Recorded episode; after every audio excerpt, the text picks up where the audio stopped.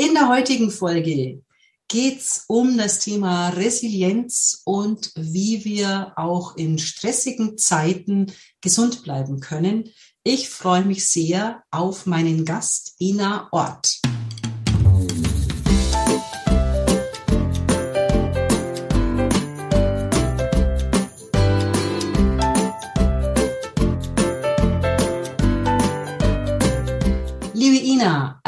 Herzliches Willkommen an dich.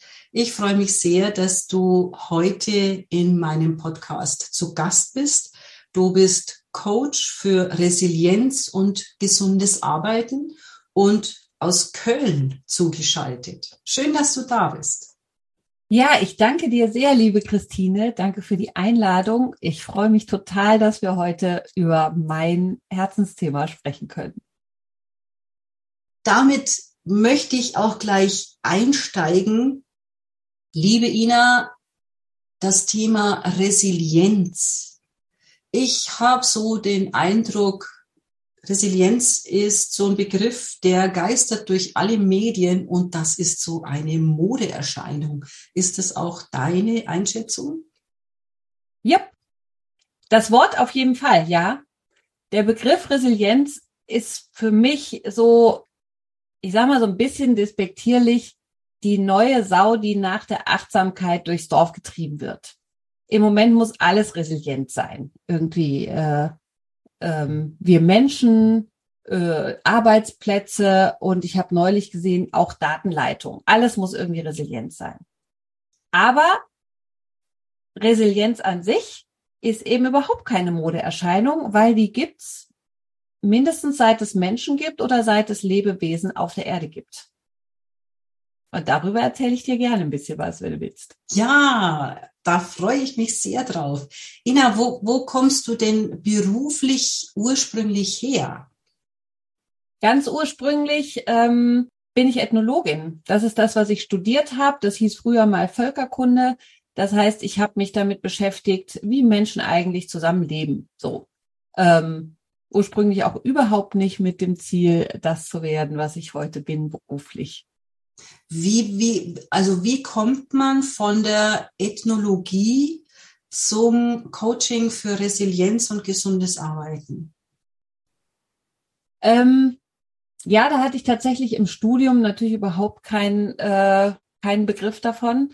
Und rückblickend würde ich sagen, das Studium hat mich perfekt vorbereitet, ähm, weil es wirklich in der Ethnologie immer darum geht, wie agieren Menschen miteinander, so dass es funktionieren kann. Und an welchen Stellen funktioniert es dann auch nicht so gut. Das heißt, ich habe immer auf die Dinge geguckt, als wären sie ein System. Und das ist das, was wir sind. Wir sind ja nicht lauter kleine Inseln, die in der Gegend rumschwimmen, sondern wir leben in bestimmten Kontexten. Und das ist genauso, wenn wir uns Menschen am, Arbeitsplatz angucken. Und das ist das, was ich eben heute tue. Ich spreche mit Menschen drüber, wie sie in ihren Systemen funktionieren und wo vielleicht auch was nicht gut funktioniert, wo man was ändern kann. Du hast noch eine weitere Ausbildung. Du bist Yogalehrerin. Ja, und ich finde, das ergänzt sich ganz hervorragend, mhm. weil Yoga für mich, ähm, da werde ich bestimmt nachher noch so einiges zu sagen, so dieses körperliche Übersetzungsmittel ist, wie kann ich eigentlich äh, ein bisschen Ruhe und Gelassenheit in meinen Alltag bringen, mhm. ähm, in mein Leben, in meinen Job. Und dazu brauche ich nicht immer eine Yogamatte.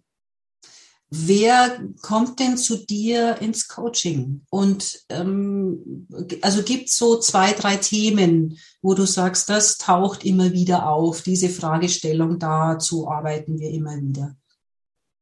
Ja, ähm, es gibt tatsächlich so Themen, die kommen immer wieder. Zu mir kommen hauptsächlich Frauen, die so merken, dass sie schon recht tief in der Erschöpfung sind.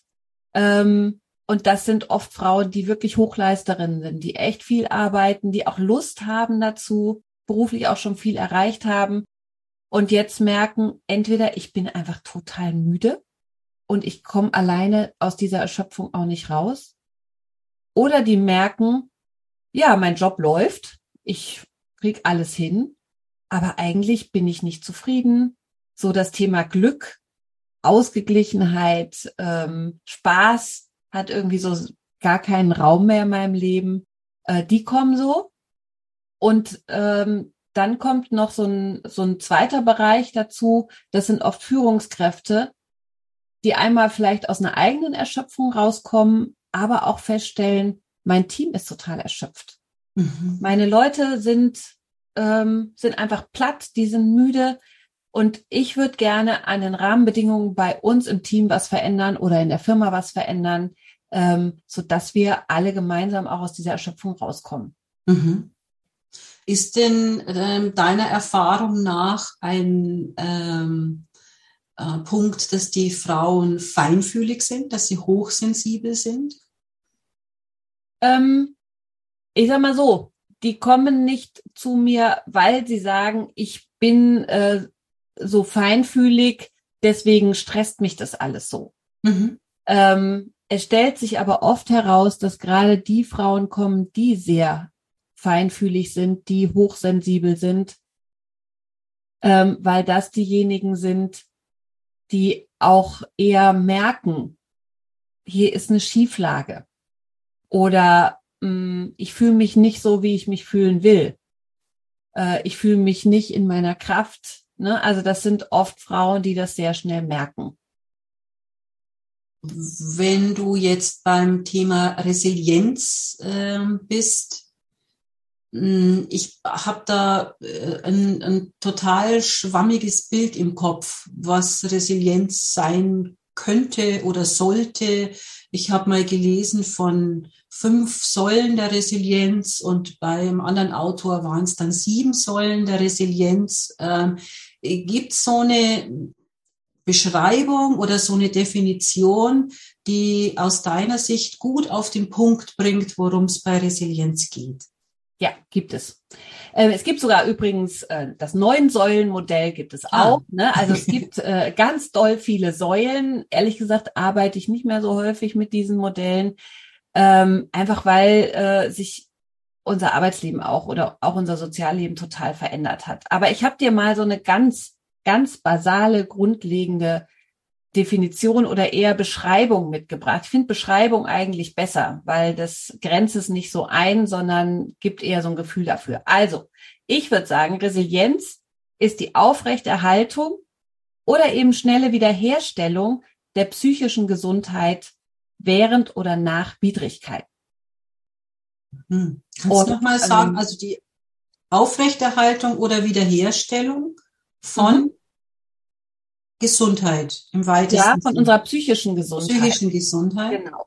Während, nach Widrigkeiten nach, oder nach Herausforderungen oder Krisen oder. Exakt, ganz genau. Okay. Und es bezieht sich Resilienz nur auf psychische Gesundheit? Ähm, erstmal ja, wobei der Körper dann in der Regel folgt. Mhm. Ähm, es gibt ja diesen wunderschönen Spruch, äh, die Seele sagt zum Körper, red du mit ihr, auf mich hört sie nicht. Ähm, ne? Und dann kriegen wir plötzlich Fieber oder ähm, uns bleibt die Stimme weg äh, oder wir haben Rückenschmerzen und wundern uns. Also das ist dann oft eine körperliche Reaktion auf eine ähm, sehr lang andauernde Belastung. Mhm. Und deswegen ist der Fokus hier eher auf der psychischen Gesundheit. Ich würde aber nochmal auf einen anderen Aspekt kommen von dieser Definition. Die ist übrigens äh, nicht von mir, sondern die ist auch äh, hochwissenschaftlich äh, abgesichert äh, von Professor Kalisch. Das nur der Vollständigkeit halber. Ich klau ja nicht. Mhm. Dieses Thema Widrigkeiten. Ich habe gesagt, während oder nach Widrigkeiten. Und das ist für mich so ein ganz wesentlicher Punkt. Widrigkeiten gehören zum Leben. Krisen passieren. Und zwar andauernd. In unserem Leben gibt es Widrigkeiten und Herausforderungen. Und deswegen glaube ich, dass Resilienz zwar ein Modewort aktuell ist, als Thema, aber ein Dauerbrenner, weil eben diese Widrigkeiten und Krisen vorkommen. Punkt. Das ist so. Ne, können wir auch nicht vermeiden. Und je mehr wir uns dagegen wehren, umso mehr Stress haben wir eigentlich. Und diese, ähm, diese Fähigkeit zur Resilienz, also auf meine psychische Gesundheit zu achten oder sie wiederherzustellen? Hm, ist es was, was ich lernen muss? was ich mir aneignen muss durch Bücher, Workshops, Coachings, äh, wie auch immer? Eigentlich nicht.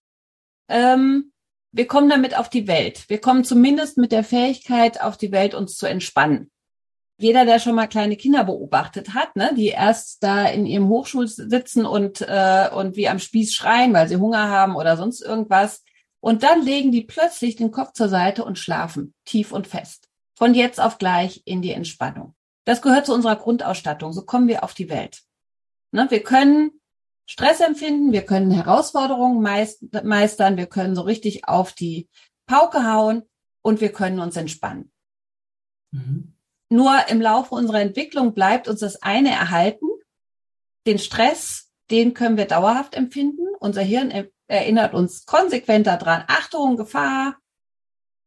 Und das Entspannen und das, ähm, das Umgehen damit, das müssen wir üben. Es ist nicht so, dass wir uns das drauf schaffen müssen, sondern dass wir das konsequent üben müssen, damit wir darauf Zugriff haben. Ich würde es eher so nennen. Mhm. So ein bisschen wie äh, eine Anmeldung im Fitnessstudio ist schön, hingehen ist effektiver. Gut, dass du da nicht auf mich anspielst. Ich bin nicht angemeldet im Fitnessstudio. Kenne allerdings, äh, ja, nein, lassen wir das. Ähm, ist Resilienz äh, so eine so eine grundlegende Fähigkeit, dass ich sage, also das haben das haben alle, äh, wie atmen, das müssen auch alle. Äh, mhm. oder gibt es individuelle Ausprägungen oder gibt's, also wir, wir sind beim Stress, bei Krisen, hm, spielt es eine Rolle, wie ich persönlich aufgestellt bin? Hm. Also ja, es gibt äh, natürlich Menschen, die sehr unterschiedlich mit Belastungen und Herausforderungen äh, umgehen. Und das ist auch was, mh, hm, wo ich nicht sagen würde, das kann man jetzt so einfach.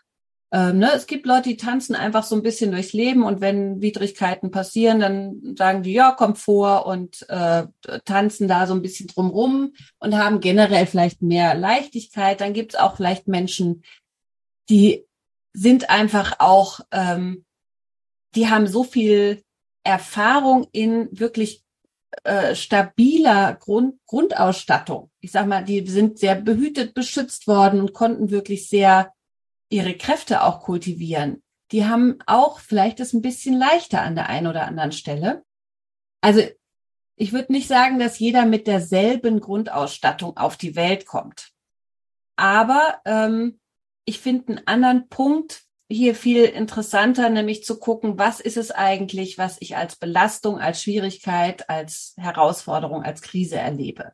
Mhm. Ähm, und das ist von Mensch zu Mensch unterschiedlich, je nachdem, wie wir das bewerten. Also ich mache ein Beispiel. Angenommen, meine, äh, meine Vorgesetzte oder meine Kollegin kommt rein zu mir und knallt mir irgendwie einen Stapel Akten auf den Tisch äh, und sagt, hier, ähm, da müssen wir dringend, das muss dringend äh, alles bearbeitet werden und zwar bis übermorgen. Da kann es sein, dass ich sage, ah ja klar, das sind zwei Aktenordner und das mache ich mit einer Software, die mit der arbeite ich schon seit drei Jahren, die kenne ich gut ähm, und ich habe jetzt auch gerade kein anderes großes Projekt. Ja, ist viel Arbeit, mache ich. Dann empfinde ich keinen Stress. Das ist für mich keine großartige Belastung, sondern das ist halt eine Aufgabe und ich weiß, wie ich sie zu bewältigen habe. Mm, wenn die gleiche Situation ist und ich sage, oh Gott, oh Gott, ich habe noch fünf andere Projekte am Laufen, mein Kind ist krank und außerdem habe ich dieses Programm, mit dem ich das bearbeiten muss, überhaupt noch nie verwendet. Ich habe also nicht die Ressourcen, um das zu bewältigen. Das checkt mein Hirn in Sekundenschnelle und schaltet in den Stressmodus. Und dann läuft der Motor an. Und dann empfinden wir ähm, dann empfinden wir wirklich Stress im Sinne von, den können wir auch körperlich spüren. Da frage mhm. ich dich jetzt direkt mal, wenn du Stress hast, woran merkst du das? Um, ich habe zwei Signale, an denen ich das merke, dass ich ähm, übermäßig Stress habe. Das eine ist, dass ich sehr, sehr äh, empfindlich bin auf das, was jemand sagt. Und das andere ist, dass ich noch empfindlicher bin als sonst auf äh, Geräusche, auf Krach. Mhm. Wir haben vor unserem Haus einen großen Kirschbaum und äh, da saß vor ein paar Tagen eine Amsel, die locker zehn Minuten gezetert hat. Und ähm, ich war ja krank und habe bemerkt, wie mich das fordert. Und es hat mir gereicht, das Fenster zuzumachen. Äh, die war so aufgebracht über irgendwas. Und das ist für mich so ein, so ein Warnzeichen zu sagen, okay, äh, das ist ein Vogel, der da draußen jetzt äh, pfeift oder schreit. Ähm, äh, und da merke ich, wenn es mir zu viel wird. Und das andere ist, wenn ich ungeduldig werde. Ah, also wenn ich in so eine, wenn ich in so eine Rage komme und mit dem, boah, und ich will das jetzt ausdrucken und ähm, ich bin im ersten Stock im Büro und im Keller steht der Drucker und der geht nicht an. Der ist, der Drucker ist nicht online. Ich denke, scheiß Kiste, ja. Dann gehe ich in den Keller, dann muss ich den einschalten, dann muss ich wieder hoch in den ersten Stock, dann äh, finde ich das Dokument nicht. Und das ist was, wenn ich merke, ich komme in diese Hektik, in diese Ungeduld, in dieses ja, äh, dann ist zu viel. Dann, äh, das ist so ein, auch so ein, so ein Warnzeichen. Ja. ja. Und da sage ich jetzt mal herzlichen Glückwunsch. Ähm, und das meine ich überhaupt nicht witzig, sondern ganz ernst. Herzlichen Glückwunsch, weil du damit schon vielen Leuten echt einen großen Schritt voraus bist. Du merkst ziemlich früh, wenn irgendwas zu viel ist. Hm. Und ähm, und das ist eine, ich finde inzwischen eine hohe Kunst. Und da kommen wir übrigens auch wieder ähm, in Richtung Achtsamkeit. Ich habe vorhin gesagt, das war die Sau, die vorher durchs Dorf getrieben worden ist. Ne? Achtsam auf das sein, was gerade bei mir passiert und zu merken, äh, wie fühle ich mich eigentlich gerade oder wie reagiere ich auf Situationen. Bei mir ist es zum Beispiel, wenn ich merke, es ist eigentlich nicht besonders warm, aber ich schwitze total. Mhm. Oder es ist eigentlich nicht kalt, aber ich habe eiskalte Füße. Dann weiß ich Bescheid. Dann habe ich irgendwie Stress. Dann es ist warm, meinst du, und du hast kalte Füße. Ah, habe ich gesagt, es ist kalt? Ja, nee, äh, genau, es ist warm und ich habe kalte Füße. Das ja. ist ein ganz klassisches Zeichen für mich, ähm, okay, ich bin im Stress. Mhm. Oder wenn ich sehr schnell rede. Mhm. Ne? Das, das sind so Zeichen, ähm, die mir das ganz klar anzeigen. Und diese Warnzeichen haben wir alle in etwas unterschiedlichen Ausprägungen, aber wir merken an unseren Emotionen, an unseren Körperreaktionen und auch an den Gedanken in unserem Kopf. Also werden wir schnell wütend, schimpfen wir im Kopf die ganze Zeit rum. Ähm, an sowas merken wir, ups, ich scheine jetzt nicht gerade gelassen zu sein. Mhm.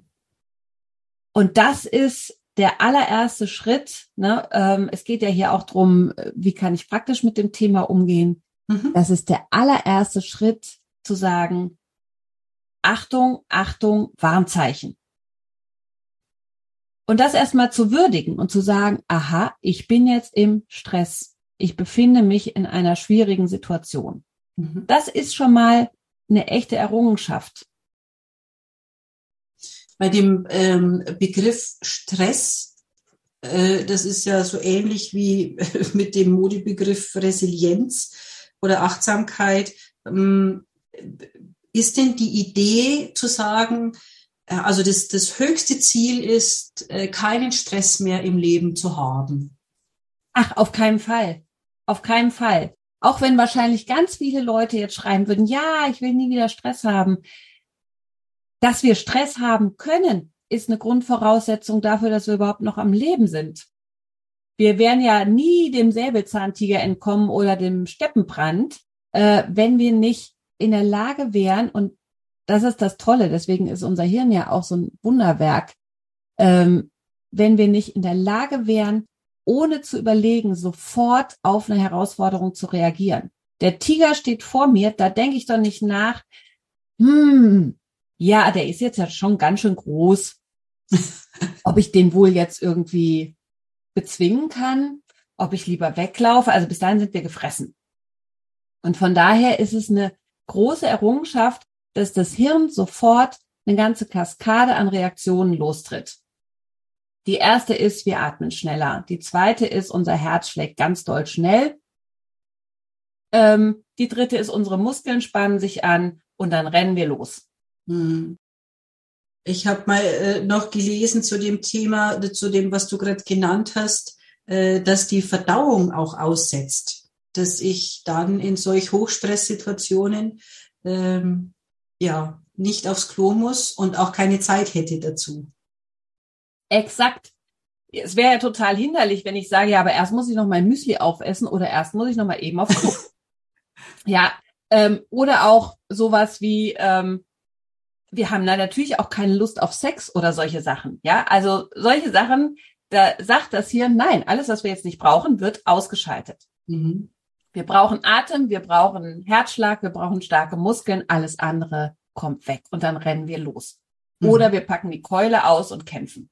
Das sind so die klassischen Reaktionen. Und heute ist es eben so, wir brauchen den Stress, also die Fähigkeit zum Stress natürlich immer noch. Mhm. Kein Sportler, keine Sportlerin könnt ihren Sport ausüben ohne das. Ohne schnellen Atem, wirklich einen schnellen Herzschlag, starke Muskeln. Klar, brauchen wir. Wir brauchen diese Reaktion.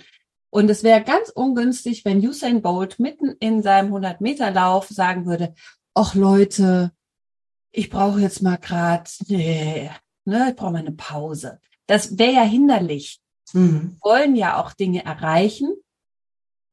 Wir wollen auch äh, für unsere Kinder sorgen, für unsere Familien sorgen. Wir wollen Sprudelkisten tragen. Für all das brauchen wir die Fähigkeit, ja, zur Anspannung. Mhm. Und das ist eine echte Überlebensfähigkeit. Natürlich brauchen wir die. Also 100 Prozent Stressvermeidung wäre äh, ganz ungünstig für unser Überleben als Menschheit und auch für unsere Freude am Leben. Das heißt, es gibt ja diesen Spruch, ähm, die Dosis macht das Gift. Das heißt, es kommt auf das, auf das Maß an, wie viel Stress ich habe und es kommt auf meine Fähigkeit an, mit Stress umzugehen. Genau, vor allem auf Letzteres. Ähm, hast, hast du den, entschuldige, hast du den Eindruck, ähm, dass feinfühlige, hochsensible Frauen da noch mal eine besondere Herausforderung haben, mit Stresssituationen umzugehen? Mm, einerseits ja, obwohl ich gar nicht sicher bin, ob sie, ob die Herausforderung darin liegt, mit Stresssituationen umzugehen. Das glaube ich nämlich nicht. Mhm. Ich glaube eher, dass es für sehr feinfühlige Menschen ähm, oder auch eher für leise Menschen nicht so leicht ist in unserer wirklich sehr lauten Zeit äh, wirklich auch so vehement für sich einzustehen und zu sagen, ich muss mal hier auf die Bremse treten, ich brauche eine Pause, äh, weil wir ja oft in so Situationen sind, wo die Person, die am lautesten redet, sozusagen den Ton angibt. Mhm. Und das ist, glaube ich, schwer, weil das äh, dann eine besondere Anstrengung erfordert, da irgendwie dazwischen zu kommen. Auch mit leisen, in Anführungszeichen, leiseren Argumenten oder leiserer Ansprache. Hingegen beim Umgang mit der Herausforderung, glaube ich, sind feinfühlige, hochsensible Menschen echt im Vorteil, weil die viel früher merken, hier ist was nicht in Ordnung. Mhm. Hm, viele von uns sind so groß geworden, dass wir diese Wahrnehmung von hier ist was nicht in Ordnung, mir ist was zu viel, ich, äh, ähm, mir auch mir tut was weh, dass wir das so wegdrücken und dass wir es gar nicht mehr feststellen, dass wir oft gar nicht mehr merken, dass wir nicht mehr richtig atmen, äh, dass wir die ganze Zeit mit hochgeschobenen Schultern in der Gegend rumlaufen. Ne? Das sind ja so Dinge, die merken wir oft gar nicht zack, haben wir chronische Rückenschmerzen ne? und fragen uns, woher die kommen. Und da glaube ich, ähm, können gerade hochsensible Frauen diese Kompetenz auch nutzen, weil sie viel früher merken, ach ja, klar, ich habe irgendwie ständig so eine Anspannung. Ich bin, fühle mich so ein bisschen kurzatmig. Ach ja, da scheint irgendwas zu sein. Mhm. Und darauf dann zu reagieren. Ja, und auch die, die Fähigkeit bei, bei anderen äh, zu spüren, dass es zu viel ist. Dann sind wir bei den äh, Führungskräften, von denen du vorhin äh, gesprochen hast. Ich erlebe immer wieder, dass äh, Frauen äh, bei mir im Coaching sehr im Außen sind. Also sie sind fühlen sich sehr zuständig für ähm, die Firma, für das Team, für ähm, die Anliegen von Kunden. Dann haben sie noch ein oder zwei Ehrenämter, äh, heranwachsende Kinder ähm, und sind ständig in diesem, es genügt nicht. Also es gibt immer noch, wenn ich abends im Bett liege, dann ist immer noch jemand, dem ich nicht gerecht geworden bin, jemand, mit dem ich nicht gesprochen habe, ein Gespräch, das nicht optimal gelaufen ist und die Fenster sind auch nicht geputzt. Ist mhm. es diese, diese, diese Anspruchshaltung an sich selbst, die dann kollidiert mit einem glitzernden Hochglanzleben, das in Social Media vorgelebt wird. Erlebst du das in deinen Coachings auch? Ja, klar. Ich glaube, das ist auch ähm, ein, ein Phänomen unserer Zeit. Ne? äh, wirklich auch so in dieser Mühle drin zu sein, alles, alles Mögliche schaffen zu können. Mhm. Ähm, und gleichzeitig auch noch top auszusehen dabei und bestgelaunt natürlich und eine gute Gastgeberin und eine äh, tolle Mutter und ähm, wobei ich glaube, dass auch viele Männer und Väter inzwischen unter genau denselben oder sehr ähnlichen äh, Stresssituationen wirklich auch leiden. Ne? Mhm. Ähm, ich glaube ja, das ist ein Phänomen unserer Zeit und das begegnet mir sehr häufig. Mm. Ich stelle aber fest, dass die Menschen, die ins Coaching kommen, zumindest schon so innerlich und für sich den Entschluss gefasst zu haben, äh, gefasst haben, ja, und so möchte ich es nicht. So möchte ich es nicht. Ich möchte daran was verändern. Und das ist ein ganz wichtiger Schritt, denn das bedeutet, dass wenn ich merke, was nicht stimmt, ich habe ja eben über diese unterschiedlichen Symptome äh, gesprochen und du hast mir so deine geschildert, da ist der eigentlich der konsequente Schritt, der daraus folgt, ist auf die Bremse zu treten. Und auch wenn diese Leute, die dann zu mir kommen und die sicher auch ganz viele von denen bei dir im Coaching oder in Trainings sitzen, noch nicht so richtig wissen, wie geht das eigentlich mit dem Bremsen, ähm, ist die Bereitschaft da, zu sagen, ja, ich möchte daran was ändern, ich will rausfinden, wie das gehen kann und wie ich das schaffen kann. Und das ist eben, so banal das klingt, ist sozusagen der nächste logische Schritt zu sagen, ich trete auf die Bremse und ich überlege mir jetzt mal, wie sowas gehen kann. Mhm. Und es klingt das banal, ne? Aber ja, das klingt banal und ähm, äh, tatsächlich ist der Punkt äh, in den Coachings immer wieder, dass Frauen das für sich nicht auf dem Schirm haben. Also die ähm, sorgen sich für die Familie, die sorgen für die Kinder, mh, mm, dass der Sohn zum Kieferorthopäden kommt und dass die Tochter Ergotherapie kriegt äh, die sorgen fürs Team, dass da einen, äh, einen Workshop gibt zum Thema Kommunikation oder Umgang mit Konflikten und so weiter. Äh, nur sie selber haben sich nicht auf dem Schirm. Du hast jetzt ähm, diese zwei Schritte, also zu merken, wie geht's mir und ähm, wo läuft's gerade so ein bisschen aus dem Ruder und auf die Bremse zu treten. Das ist ein ähm, für manche ein richtig schwieriger Punkt, das wirklich zu sagen und zu sagen, ey, liebe Leute, äh, ich steige jetzt hier gerade mal aus aus diesem Meeting oder aus dem Projekt. Mir geht's nicht gut. Mhm. Also es ist einfacher zu sagen, ich habe mir das Bein gebrochen oder ich bin total leiser, ich kann nicht reden. Ja? genau. ähm, ist einfacher als äh, zu sagen, äh, ich bin total erschöpft, äh, ich bin so KO, ich habe auf meiner Festplatte gerade keinen Platz. Ja. Ähm, ich hatte heute früh ein ähm, Gespräch mit einer Frau, die sich äh, krank gemeldet hat beim Hausarzt und dann hat die äh, MFA am Telefon gesagt, ja, also die Krankschreibung, wir machen jetzt mal ähm, drei Tage bis Mittwoch, weil so richtig krank hören Sie sich ja nicht an. Und das ist so ein, so ein, so ein Beispiel dafür. Also natürlich geht die MFA nach ihrem Eindruck. Also ich will jetzt nicht in Frage stellen, ähm, ob die ihren Job gut macht oder nicht.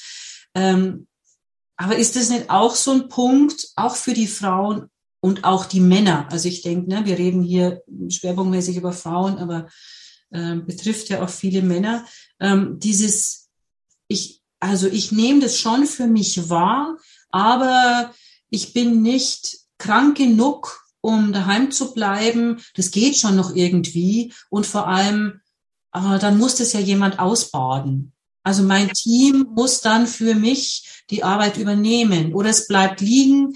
Äh, also äh, irgendjemand muss die Arbeit ja tun. In den allerseltensten Fällen kann Arbeit einfach liegen bleiben, bis jemand halt wieder gesund ist. Also dieser, dieser Punkt, ich, ich merke das schon, aber ich, ich kann es mir gar nicht erlauben. Ja, also wir zwei Frauen äh, hinter Mikro, wir reden jetzt leicht und sagen, ja, ja, äh, das musst du bemerken und dann äh, musst du auf die Bremse treten und dann musst du ja nur Pause machen.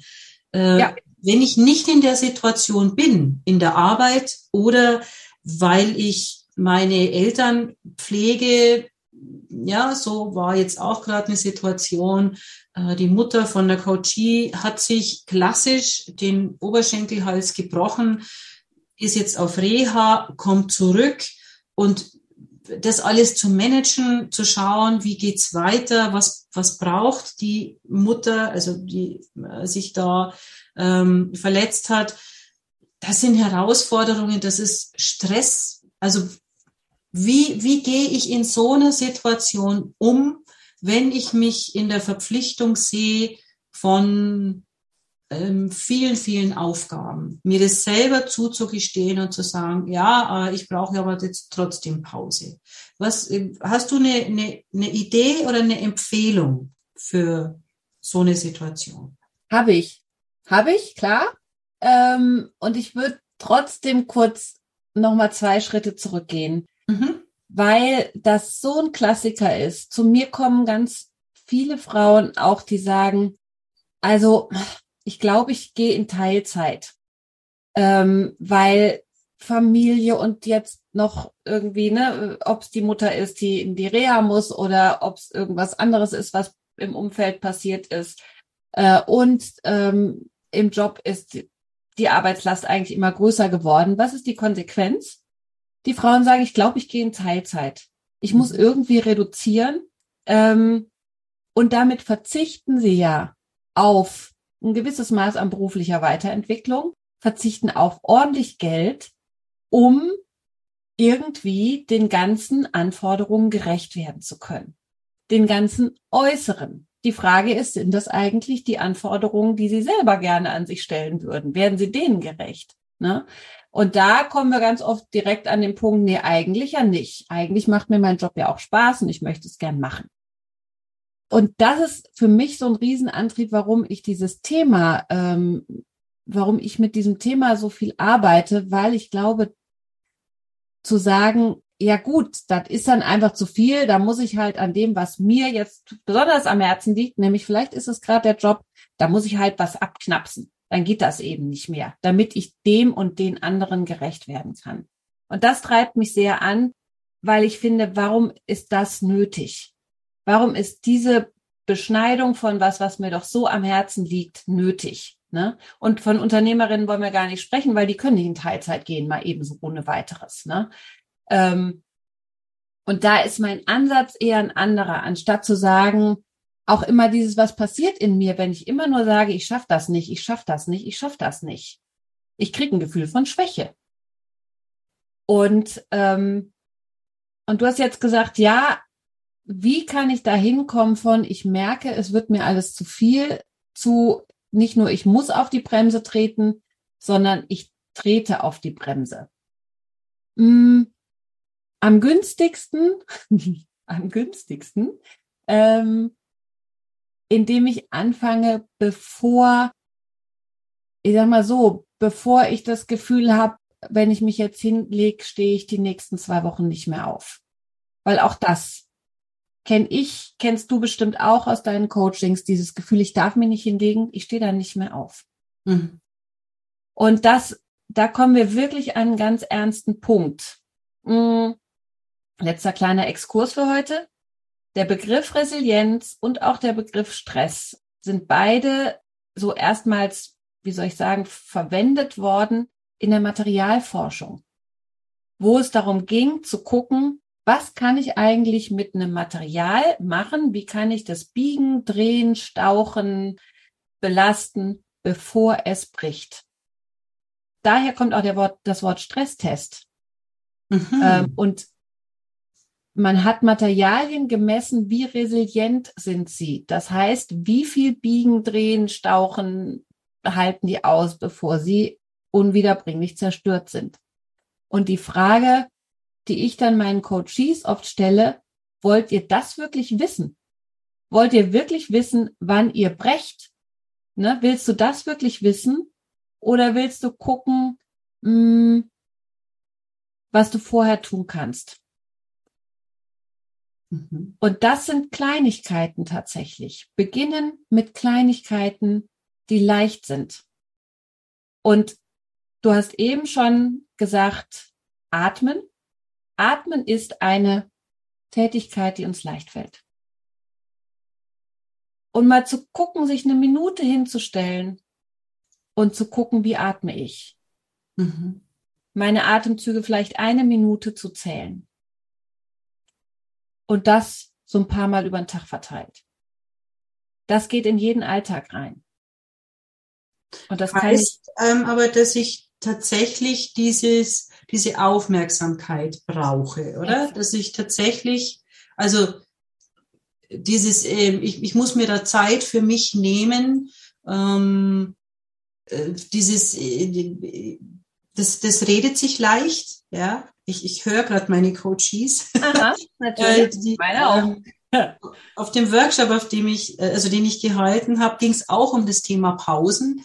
Und äh, dann hat eine Erzieherin gesagt, ja, du redest dich jetzt leicht, aber wenn ich da drei Kinder vor mir habe, die sind drei Jahre alt, dann denen kann ich nicht erzählen, äh, ja, äh, ich muss jetzt Pause machen. Ähm, Im Prinzip ja. Und dann haben wir das besprochen. Also was passiert, wenn ich aufgebracht bin, wenn ich im Stress bin, die, die Kleinen, die gehen mit hoch, ja, das steckt auch Kinder an, die bis dahin ganz ruhig gespielt haben, plötzlich werden die auch äh, hippelig. Äh, also das ist so das eine. Ähm, und das andere ist, das wirklich für mich zu machen. Ich finde dieses Bild mit diesem Stresstest, also ich, ich mache so lang, bis ein Material bricht, bis es wirklich zerstört ist, unwiederbringbar. Und dies, dieser Satz, wenn du sagst, oder diese Frage, willst du das wirklich wissen? Also mhm. willst du, und also ich gehe ja nicht äh, millimeterweise an die Kante, an die Kante, an die Kante und dann merke ich sondern dann ist drüber. Also Exakt.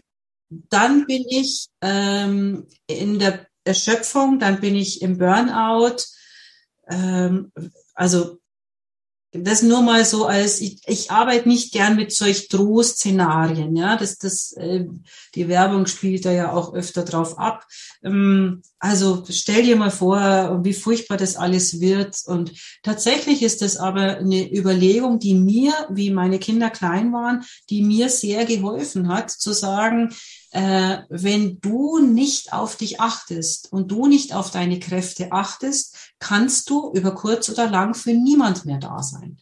Und das ist ein wichtiger Punkt. Ich meine, jede von uns, die schon mal in einem Flugzeug gesessen hat, hört diesen Satz, wenn wir einen Sauerstoffmangel haben, versorgen Sie sich zuerst mit Sauerstoffmasken und dann helfen Sie den Personen um sich herum, die sich selbst mhm. helfen können. Ja. Denn wenn wir keine Luft mehr zum Atmen haben, können wir für niemand mehr Nütze sein.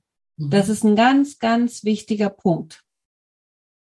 Du hast jetzt vorher angesprochen, was, was kann ich im Alltag tun? Und ich für mich, ich brauche ganz, ganz einfache, niederschwellige Sachen. Ja. Wenn ähm, ich erst die Yogamatte auspacken muss oder erst meine Laufschuhe und passende Klamotten anziehen oder erst mir irgendwie eine Playlist zurechtlegen muss für irgendwas, das ist mir alles zu viel. Das zusätzlicher Stress, den ich mir dann mache, äh, dann bin ich wieder in diesem, ich krieg das nicht hin. Also anscheinend meditiert alle Welt, nur Christine meditiert nicht. Das ist überhaupt nicht äh, mein Vorgehen, um mich zu entspannen. Also ich äh, habe dann auf den Ohren irgendwelche Meditationsklänge und dann äh, braucht es nur noch eine Stimme sein von jemandem, die ich nicht hören kann, die mich anstrengt, äh, dann ist vorbei mit der Meditation. Also dann stresse ich mich, weil ich das nicht kann. Alle Welt meditiert, nur ich nicht. Und es stresst mich, weil ich nicht sehe, wo ich das im Alltag noch unterbringen kann. Hast du zu diesem ähm, Tipps, wie ich es im Alltag schaffe? Wir wissen jetzt, wir haben jetzt gerade äh, miteinander festgestellt, dass wir Pause dringend brauchen. Mhm. Ruhezeiten dringend brauchen. Ja, auch wenn es so aussieht, als hätten wir keine Zeit dafür. Gibt es sowas, wo du sagst, ähm, diese drei Tipps, das kann ich euch ans Herz legen, das ist es wert, mal ausprobiert zu werden? Ja. Ähm, und zwar wirklich, du hast es mehrfach gesagt, es muss in den Alltag passen. Was nicht praxistauglich ist, ist Quatsch. Wir machen es einfach nicht. Und deswegen ist mein erster Tipp, such was, was dir leicht fällt und dir Freude macht. Also, wenn du zum Beispiel Teetrinkerin bist, nimm dir zehn Minuten Zeit. Und zwar egal, ob das morgens, mittags, abends ist. Zehn Minuten am Tag für eine Tasse Tee und trink nur Tee. Also riech, wie der Tee riecht, schmeck den Tee und guck vielleicht dabei zum Fenster raus.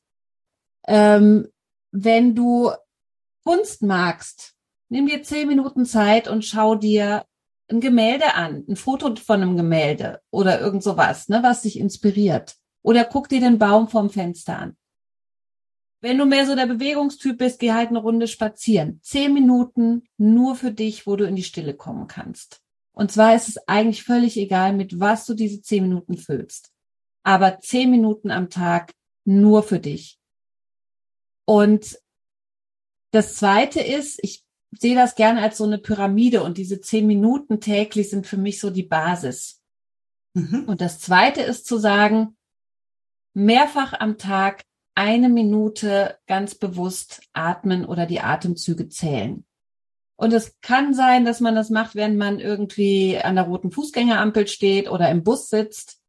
Oder eben, wenn ich weiß, ich habe gleich ein Konfliktgespräch oder eine Präsentation und ich bin echt aufgeregt, dann gehe ich eben aufs Klo. Das kann mir keiner verwehren und da kann ich hingehen und dann atme ich eben diese eine Minute. Und die Spitze der Pyramide ist zu sagen, zwischen jeder Tätigkeit, die ich so am Tag tue, ähm, nehme ich einen bewussten Atemzug. Also, bevor ich den Telefonhörer in die Hand nehme, bevor ich die Klinke runterdrücke und ins Meeting reingehe oder das, den Zoom-Raum öffne, ein bewusster Atemzug, um mal diesen Strom an Aufgaben, die wir haben am Tag, auch zu unterbrechen und zu merken, ja, eins ist zu Ende und ich starte jetzt was Neues. Mhm. Ähm, ne, das gibt uns ein Gefühl auch von Kontrolle, dass wir kontrollieren können, dass wir Dinge tun, beenden, neu anfangen. Also ein Atemzug als Zäsur. Das wäre so diese dreistufige Pyramide, die wir, glaube ich, ganz gut in den Alltag integrieren können, wenn es was ist, was uns Freude macht. So, wenn, und was ist, was uns leicht von der Hand geht. Und müssen ist da eh fehl am Platz. Also meditieren muss kein Mensch. ja, wer es mag, super. Ich mag's. Und manchmal gelingt es mir und dann freue ich mich. Aber wer es, nicht mag, muss sich nicht auf irgendein Kissen quälen. Aber vielleicht irgendwie unter einen Baum setzen. Ja. Das entlastet mich jetzt schon sehr, dass du das sagst, dass ich nicht meditieren muss. Ja. Und ich weiß, das dass du dir mich Film anschaust, weißt du? ja. Auch, das ist auch eine Form von Meditation. Ja, also tatsächlich ist Musik meins. Ja, ja. Das, ähm, das ist was und Sockenstricken. Ja, ähm, wunderbar. Mit Sockenstricken gehe ich in Kurzurlaub, da vergesse ich alles um mich rum. Meine Kinder wissen, wovon ich rede. ja, und und so ja. hat, glaube ich, jeder Mensch irgendeine Kleinigkeit, wo sie sagt, ja, das kriege ich zehn Minuten am Tag hin. Und ich finde auch den für mich passenden äh, Zeitslot äh, ne, das muss nicht der frühe Morgen sein. Ich halt persönlich nichts von 5 Uhr aufstehen, andere finden das toll. Äh, ne? Zu gucken, wann passt es für mich. Das ist genau das, was du sagst. Jetzt Ähm, ich lese auf LinkedIn, also dieser Business-Plattform, ähm, auch immer wieder, dass jemand seine Morgenroutine vorstellt mhm. und das dann so als der Weisheit letzter Schluss verkauft. Ja, also fünf Uhr aufstehen, äh, dann ähm, meditieren und dann joggen und dann ähm, Entspannungstraining und dann ein äh, im, im, im Journal ähm, notieren, welche Tagesziele ich habe, weil wenn ich keine Tagesziele habe, also sind wir uns ehrlich, dann ist der Tag ja total sinnlos. Und das ist sowas, wo ich mir denke, ja, für dich, liebe Susi oder lieber Peter, für euch mag das so funktionieren. Mich kannst du in der Früh jagen mit sowas. Ja, also das funktioniert für mich nicht. Und das, glaube ich, ist auch ein, ein wichtiger Punkt, der dann im Coaching auftaucht, oder? Seine eigenen, also seinen eigenen Weg zu finden oder auch mh, hm, zu sagen, ich krieg das nicht hin mit dieser immer wieder eine Minute. Ist das der, der, der Punkt, wo du empfehlen würdest, sich Unterstützung zu holen? Ähm, ich will das nicht pauschal sagen, aber es ist auf jeden Fall ein gutes Argument dafür. Denn wenn ich merke, dass mir das unheimlich schwer fällt, obwohl ich gerade festgestellt habe, ich habe alle möglichen Stresssymptome, die man so haben kann und ich nehme die wahr und trotzdem schaffe ich es nicht, auf die Bremse zu treten, wo ich mein Kind schon längst ins Bett gesteckt hätte, wo ich äh, meinem Mann schon längst gesagt hätte, fahr doch mal in Urlaub oder mein, ne, meine Mitarbeitenden schon längst zu irgendeinem Kurs geschickt hätte. Ich krieg's nicht hin, auf die Bremse zu treten.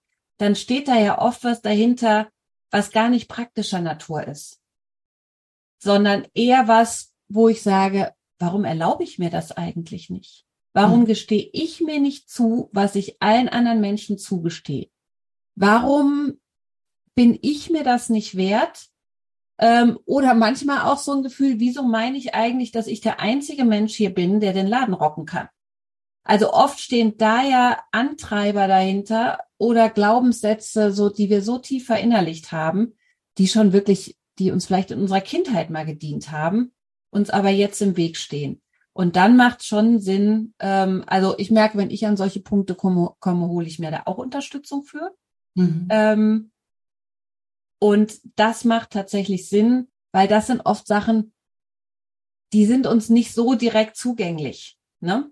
ähm, nicht so einfach, wie dass wir merken, unser Herz schlägt schneller oder wir sind jetzt ungeduldig. Mhm. Dann macht es Sinn, da vielleicht gemeinsam drauf zu gucken. Mit Antreibern meinst du solche Sätze wie ähm, reiß dich zusammen oder ja. sei stark oder mach's allen recht oder ganz genau was in die Richtung. Mhm. Ja, ganz genau. Äh, und jede, jeder von uns hat solche Antreiber und in Maßen sind die natürlich auch gesund, weil die uns befähigen, Sachen zu machen. Und wenn die aber so einen Exklusivstatus kriegen, so dieses reißt sich zusammen, also und nochmal zusammenreißen, ne? Ähm, dann schaden die uns. Und dann macht es wirklich Sinn, äh, die zu verändern. Mhm. Ähm, wenn ich dich richtig verstanden habe am Anfang, dann äh, arbeitest du mit Frauen im Einzelcoaching und mit Führungskräften arbeitest du dann auch mit den Teams? Sind die bei dir? Oder ähm, in welcher Form unterstützt du solche Gruppen? Ähm, mit Gruppen arbeite ich häufig wirklich in Trainingsform. Mhm. Also, dass wir wirklich ganz praktisch üben, äh, wie geht es eigentlich? Wie kann ich in meinen Arbeitsalltag integrieren, dass ich gut für mich sorge? Und zwar so, dass ich nicht das Gefühl habe, die Kolleginnen müssen jetzt alles auffangen, sondern ne, wie können wir das auch als Team machen? Was ich auch mache, ähm, sind, das ist eigentlich wirklich aus einem Kundenwunsch entstanden, Teamfürsorgetage. Also, dass ein Team wirklich schaut, wie können wir miteinander gut für uns als Team sorgen, so dass wir das gemeinsam auch schaffen und das eine für den anderen auch einspringen kann, wenn es nötig ist. Ähm, und wir uns aber auch darauf verlassen können, dass dasselbe auch mir erlaubt ist, dass jemand für mich einspringt, wenn ich mal nicht kann. Mhm. Also wirklich so eine Teamkultur auch, ja, so eine Resilienz in der Teamkultur stärken. Das heißt, du, du ähm, stärkst auf der einen Seite deine Coaches in diese Selbstverantwortung mhm. zu gehen, für sich selber zu sorgen ähm, und auf der anderen Seite aber auch ähm, Strukturen anzuschauen, die für Stress sorgen, wenn jemand äh, kündigt und die Stelle wird nicht neu besetzt, dann ist es ja nicht mein privates Problem, dass ich dann nicht damit zurechtkomme, sondern das ist ein organisatorisches, ein strukturelles Problem. Also auch da den, den Blick zu schärfen, wo kommt mein Stress her und was können wir tun. Ganz genau. Mhm. Es gibt die strukturellen Hürden und die kulturellen eben auch. Äh, dass zum Beispiel sich in Teammeetings Menschen auch trauen zu sagen, ich habe zwar keine 40 Fieber, aber ich kann heute gerade nicht, kann nicht klar denken, mir geht zu viel im Kopf rum oder ich spüre spür eine Erschöpfung das ist in wenigen Organisationen schon irgendwie, ich sag mal, möglich und gang und gäbe und akzeptiert, dass man sowas in Teammeetings auch mal sagen kann ja. ähm, und dann aufgefangen wird. Und das ist eher ein kulturelles Thema dann. Ne? Äh, und diese beiden Sachen, Struktur und Kultur, die schauen wir uns dann gemeinsam an. Mhm. Und der Wunsch Punkt wäre ja äh, zu sagen, äh, ich ziehe mich raus, bevor ich zusammenbreche oder bevor sich meine Symptome massiv verstärken äh, oder bevor ich wirklich ja äh, in ausfalle und äh, vier Wochen äh, nicht vor Ort in der Firma, in der Familie, wie auch immer sein kann. Ganz genau, weil damit ist niemandem gedient. Mir ja. nicht und den anderen nicht. Ja. Ich weiß von dir, Ina, dass du ein ganz wunderbares Angebot machst im September. Yay! Magst du da kurz was dazu erzählen? Für wen ist es und ähm, was macht ihr da? Wo seid ihr? Worum geht's? Ja, ich freue mich da schon sehr drauf. Wir werden im September in die Eifel fahren, in ein wunderschönes, äh, umgebautes äh, Bauernhaus mit traumhaftem Garten, was wirklich auch ganz liebevoll hergerichtet ist. Naja, ich kann jetzt in Schwärmen geraten. Ein, ein wunderbares Haus äh, für ein Yoga-Retreat. Und bei diesem Retreat geht es eben nicht darum, wilde Verrenkungen zu machen und äh, hier irgendwie ähm, äh, zur Yoga-Königin zu werden, sondern wir werden wirklich äh, Yoga-Übungen machen, die ganz gezielt auf den gesunden Umgang mit Stress auch ausgerichtet sind. Sehr auf die Körperwahrnehmung, Atmung, über all das, worüber wir heute gesprochen haben. Äh, und natürlich werden wir uns parallel mit richtig, richtig gutem Essen verwöhnen lassen. Wir haben eine eigene Köchin, die kocht für uns nach den fünf Elementen und es ist nicht nur gesund, sondern mega lecker. Ähm, ja, und wir werden auch, die die wollen, dürfen meditieren. die anderen dürfen länger schlafen. Äh, das heißt, wir werden äh, uns an diesem Wochenende wirklich damit beschäftigen, äh, gut für uns zu sorgen. Mhm. Und sowas kann echt auch ein Kick-off sein, zu sagen, so und jetzt starte ich mal mit dem Thema. Mhm. Und wir machen das in einer sehr kleinen Gruppe. Ähm, ich habe nur zehn Plätze. Das ist mir auch immer ganz wichtig, weil sonst habe ich nicht mehr den Fokus auf die Einzelne, und da freue ich mich schon sehr drauf. Das findet statt vom 22. bis 24. September. Und ich kann da auch als Einsteigerin mitmachen, wenn ich noch kein Yoga gemacht habe und wenn ich mit Meditieren nicht zurechtkomme. Yep, ganz genau.